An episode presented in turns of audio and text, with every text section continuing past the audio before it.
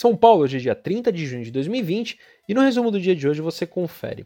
Bom, por aqui o Ibovespa trabalhou em um ambiente fortemente volátil nessa terça-feira e ao final do pregão recuou, fechando em queda de 0,71% a 95.055 pontos, tendo como pano de fundo tensões geopolíticas entre Estados Unidos e China, mas conseguindo garantir a melhor performance trimestral desde 2003, em virtude da liquidez global e Selic num patamar mais baixo.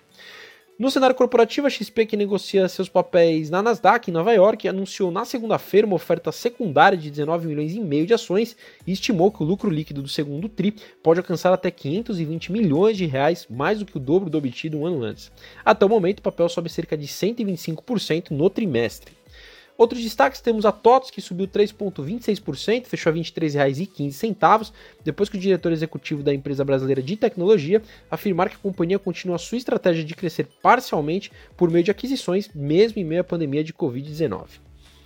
A Magazine Luiza teve uma leve alta hoje de 1,76%, fechou a R$ 71,65, após reduzir ganhos maiores que replicavam a fotografia do desempenho positivo do TRI para o segmento de comércio eletrônico na bolsa. No setor, a B2W subiu 0,85% a R$ 107,05, enquanto a Via Varejo teve uma queda de 0,46% a R$ 15,31. De abril a junho, a Via Varejo liderou os ganhos, seguida por B2W e Magazine Luiza. A Centauro, que está fora do índice Bovespa, desvalorizou 2,94%, fechou a R$ 32,71, tendo no radar um relatório do BBBI, em que a analista Jorge Antonieta revisou seu preço-alvo para as ações da companhia, passando de R$ 24,30 para R$ 34,90, mas mantendo recomendação neutra após a divulgação de resultados aquém das estimativas para o primeiro TRI, sobretudo em relação à queda da receita e à perda da alavancagem operacional. O IRB hoje despencou 11,72%, fechou 11 reais, em uma sessão volátil, após reportar o resultado do primeiro TRI e republicar o balanço de 2019, com forte piora devido às correções referente aos sinistros. A resseguradora ainda informou que contratou bancos para captar recursos que vão reforçar o seu capital. Indo para o exterior, em Wall Street, os principais índices subiram nas últimas horas de negociação, com o S&P 500 encerrando seu melhor trimestre desde 98.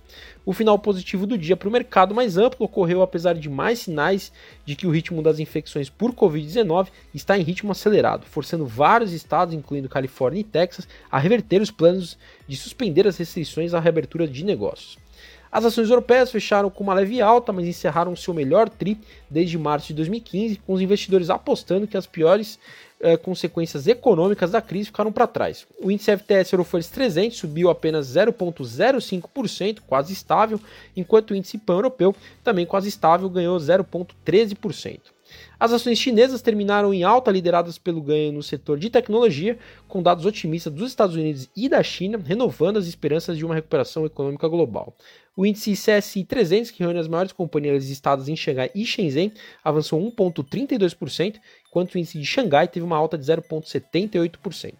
Bom, eu sou Fábio Capone, Equity Sales do BB Investimentos. Diariamente estaremos aqui no Investimento em Foco, trazendo um resumo do dia do mercado para você. Até a próxima!